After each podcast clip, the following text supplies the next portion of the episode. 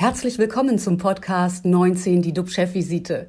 DUB-Unternehmerverleger Jens de Boer und der Chef der Essener Uniklinik, Professor Jochen Werner, reden Tacheles über Corona, Medizin und Wirtschaft. Immer 19 Minuten, immer mit einem Gast. Herzlich willkommen zur Chefvisite. Wir haben heute zwei Corona-Themen. Omikron, Schluss mit Alarmismus. Und wir sprechen über ein Tabu. Gibt es ein Recht auf den eigenen Tod? Wie immer mit an Bord mein Kollege und Experte Professor Dr. Jochen Werner, Chef der Uniklinik in Essen. Moin, moin, lieber Jochen. Ein herzliches Willkommen aus der Essener Universitätsmedizin. Mein Name ist Jens de Boer. Ich leite den Medienverbund Chefvisite. Wir haben heute ein schwieriges, ein trauriges Thema. Eine Zuschauerin hat uns folgende Geschichte geschrieben. Ihre Tante, 86 Jahre alt, leicht dement und im Pflegeheim, ist dort positiv auf Corona getestet worden. Man hat die Dame dann sofort isoliert, in einen Raum gesperrt. Dort war sie dann drei Tage, ganz allein. Bis der nächste Test negativ war. Sie durfte wieder raus. Und sie war noch viel verwirrter als zuvor, versteht die Welt nicht mehr und will, so die Zuschauerin, jetzt eigentlich nur noch sterben. Wir tun alles, um die Pflegeheime zu schützen. Wie es drinnen aussieht, wollen die meisten, wollen wir alle meist gar nicht wissen. Wir wollen nicht wissen, dass Mitarbeiter nur kurz da sind und gleich wieder wechseln zum nächsten besseren bezahlten Job. Wir wollen nicht wissen, wie die Corona-Kontaktmaßnahmen den Pflegenotstand nur noch verschärfen. Viele verlieren durch sie den Lebensmut, weil sie ihre Lieben nur noch durch die Scheibe sehen dürfen und oft gar nicht wissen, warum das so ist. Das Abstandsgebot durch Corona friert die soziale Wärme ein. Die plötzliche Distanz ist bitter für alle. Manche sehen im Leben keinen Sinn mehr. Das erschüttert. Ich frage mich, wie gehen wir eigentlich mit dem Thema Tod um? Selbstbestimmtes Sterben ist in Deutschland kein Thema. Aber Nachbarländer wie die Schweiz oder die Niederlande gehen weitaus liberaler mit der Sterbebegleitung um als wir. Wie kann das sein? Das fragen wir heute Oliver Sure, Deutschlandchef der Sterbegeldversicherung Monuta. Seine Muttergesellschaft sitzt in den Niederlanden. Er kennt sich bei unseren Nachbarn hervorragend aus. Herzlich willkommen, Herr Sure. Wir freuen uns, dass Sie heute dabei sind. Hallo, Herr de Boer. Schönen guten Morgen. Zunächst zu, zu dir, lieber Jochen, nach Essen. Was beschäftigt dich heute am meisten? Ja, wir haben heute Morgen wie jeden Werktag, manchmal auch am Wochenende, unsere Sitzung der Krankenhauseinsatzleitung gehabt. Und da wird dann die aktuelle Covid-19-Lage erörtert mit vielen Gesichtspunkten. Und hierzu will ich einige Gedanken vortragen. Bis vor wenigen Wochen habe ich an dieser Stelle immer gesagt, wir haben so und so viele Patienten Covid-19 erkrankt auf Normalstationen und davon so und so viele auf den Intensivstationen. Das kann man so nicht mehr sagen. Warum? Es muss eigentlich nur noch heißen, wir haben so und so viele positiv getestete Patientinnen und Patienten bei uns im Krankenhaus auf Normalstationen und auf Intensivstationen, weil wir einfach beobachten, dass immer mehr Patientinnen und Patienten wegen ganz anderer Erkrankungen bei uns sind, die dann eben, ja, wie auch in der Erfolg Bevölkerung, zufällig positiv getestet sind, also keine Anzeichen für das Vorliegen der Covid-19-Erkrankung haben.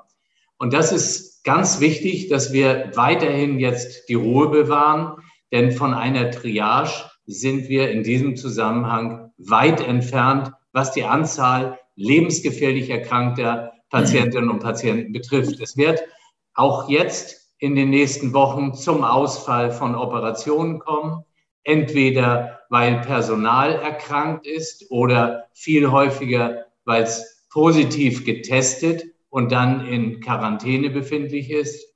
Es wird auch zum Ausfall von Operationen kommen, weil die Patientinnen und Patienten selbst positiv getestet sind, obgleich sie keine Symptome haben. Auch das wird man differenzieren müssen. Und wenn ich das alles zusammenfasse, dann bedeutet es, wir haben es mit einer sich wirklich stark ausbreitenden Omikron-Infektion zu tun, wo wir aber aufpassen müssen, dass die Quarantäneregelungen nicht zu Kollateralschäden im Krankenhausbetrieb führen. Wir müssen diesen Angst- und Panikmodus zugunsten eines kontrollierten Pragmatismus im Management von Krankenhäusern verlassen. Es muss Schluss sein mit dem Covid-19-Alarmismus, weil Covid-19 auch Covid-19 bedeutet. Und es muss Schluss sein mit diesem starren auf Zahlen, die sich auch in den nächsten Tagen noch steigern werden. Aber das können wir nicht jeden Tag als neues Problem äh, eben äh, nach außen verkünden. Ich glaube, das ist wichtig. Es muss Ruhe reinkommen. Ist das Problem womöglich, dass wir in der ersten, zweiten oder auch dritten Welle gesehen haben, dass Covid als Delta-Variante ähm, eben extrem aggressiv war, äh, uns extrem viele Probleme bereitet hat und dass das immer noch in unserem Kopf drin ist, weil ja viele äh, immer noch große Angst haben und aber Omikron ja das gar nicht widerspiegelt, oder? Genau, ich glaube, man muss wirklich das jetzt so sehen. Es ist eine andere Situation. Wir haben ja immer geschafft, uns auf andere Situationen einzustellen. Nur zwischen der sich steigernden ursprünglichen Variantenform bis hin zu Delta haben wir einen Bruch. Es ist jetzt etwas anderes. Und deswegen kommen natürlich die Themen auch wieder neu auf den Tisch. Und ich glaube, da muss man auch diesen Zahlen, die ja unweigerlich auch weiter zunehmen werden, entgegenhalten. Wir haben aber mildere Verläufe. Es ist nicht eine Bedrohung für unser Krankenhauswesen von den erkrankten Patienten her. Nur wir müssen jetzt auch so viel Pragmatismus dabei haben, dass wir unterscheiden, wer ist krank, äh, wie geht es dem Personal, wo kann ein Personal, äh, wir dürfen ja nicht dahin kommen, dass jemand Schnupfen hat und aus lauter Vorsicht sagen wir schon, eigentlich kommen gar nicht mehr zur Arbeit. Trotzdem, der muss getestet werden und wenn der positiv ist, die Mechanismen des Schutzes einhalten. Aber dann geht es auch weiter. Ansonsten legen wir uns lahm hier.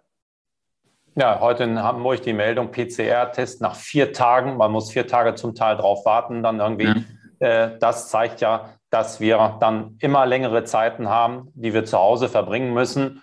Und äh, die Kollateralschäden, das ist ein Thema, worüber wir gerne mit unserem Gast sprechen müssen, möchten, was ich gerade aus dem Altersheim eben berichtet habe. Die liegen nun eindeutig vor. Herr Suche, die Pandemie belastet ältere Menschen stark, vor allem wenn sie Pflege brauchen. Viele wollen, können nicht mehr mit dem Thema selbstbestimmtes Sterben gehen die Niederländer anders um als wir Deutschen. Wie sehen dort die gesetzlichen Regelungen zur Sterbebegleitung aus? Ja, wenn Sie mir noch einen, ganz kurzen ähm, Seitensprung an der Stelle äh, gestatten, Herr de Boer, ich äh, kann das, was der Herr Werner gerade aus, aus dem äh, Krankenhaus äh, berichtet hat, leider nur bestätigen, auch für die, für die Pflegeheime, für die äh, Parentativstationen, dort eine sehr, sehr äh, ähnliche Situation. Und ähm, da haben wir in der Tat ähm, die, die große Herausforderung, dass eben zu den, ich sag mal, medizinischen Herausforderungen eben das kommt, ich sag mal, ähm, Isolation, ja, auch, auch Abschirmung von Sozialkontakten und wir wissen alle, dass das natürlich fürs Immunsystem sozusagen das, das Schlimmste ist, was man tun kann. Und dadurch haben wir eben diese Situation da auch nochmal verstärkt. Aber nun äh, vielleicht wirklich äh, die Frage aufgreifend, Situation in den Niederlanden. Also zunächst muss man mal festhalten, dass die rein gesetzliche Situation in den Niederlanden gar nicht so viel anders ist. Also die aktive Sterbehilfe beispielsweise ist in Holland und auch in der Schweiz äh, genauso verboten, wie das in Deutschland auch ist. Das ist sogar von den, von den Parametern her sehr, sehr ähnlich, aber es gibt eben Ausnahmeregelungen. Und die sind tatsächlich zustande gekommen im Jahre 2001, ist das äh, Sterbegesetz, Sterbehilfegesetz ein Stück weit ähm, ähm, geändert worden und zwar auf Initiative von Ärzten, die damals gesagt haben, ich komme hier wirklich in eine Bedrulle, ich soll Leben verlängern, merke aber gleichzeitig, dass Patienten nicht mehr können, nicht mehr wollen. Und dadurch hat 2001 äh, in den Niederlanden als weltweit erstes Land das äh, Gesetz ein, ein Stück weit angepasst, indem es eben Erleichterungen, so nennt, es, äh, nennt man das, für Ärzte gibt. Und die sind, ähm, ich sag mal, relativ einfach. Man sagt eben, Patient muss, ähm, es muss ein, klares äh, ähm, Leiden eben vorliegen, was, was nicht heilbar ist, was, was extrem belastend ist. Und wenn man da nicht helfen kann, dann kann man eben nach eingehender Prüfung, auch äh, einem zweiten Gutachten, nach einer entsprechenden Voranzeige, kann man eben das, das Leiden auch vorzeitig beenden. Das ist eben der, der Unterschied, äh, den äh, die holländischen Kollegen da machen. Wie erklären Sie sich denn den liberaleren Umgang der Niederländer mit dem Thema Tod? Gibt es da eine andere Mentalität im Nachbarland? Okay, wir sehen tatsächlich äh, einen sehr unterschiedlichen äh, Umgang mit dem Thema Tod äh, in Holland und in Deutschland. Das wird sehr deutlich, wenn man sich allein mal die Vorsorgezahlen ansieht. Ähm, während in Deutschland weniger als 10 Prozent aller Familien für das Thema Tod vorgesorgt haben, sind das in Holland tatsächlich mehr als zwei Drittel. Das heißt, schon zu einem sehr frühen Zeitpunkt wird man in Holland beispielsweise, wenn die Kinder ähm, aus dem Haus gehen, schon darüber nachdenken, für den Fall der Fälle ähm, vorzusorgen. Und wir haben hier tatsächlich eine völlig andere Situation, einen ganz anderen, viel offeneren Umgang bei den niederländischen Kollegen, als es bei uns der Fall ist. Mhm. Ihre Einschätzung, was müsste sich hierzulande tun, damit auch in Deutschland liberaler mit dem Thema Sterbebegleitung umgegangen wird? Ich meine, wir werden immer alle älter. Alt sein will keiner. Unsere Gesellschaft vergreist. Sehen Sie Anzeichen für eine Diskussion darüber in Deutschland? Also ich sehe schon, dass darüber mehr und mehr diskutiert wird. Ich sehe aber immer noch nicht die tatsächlichen äh, Lösungen.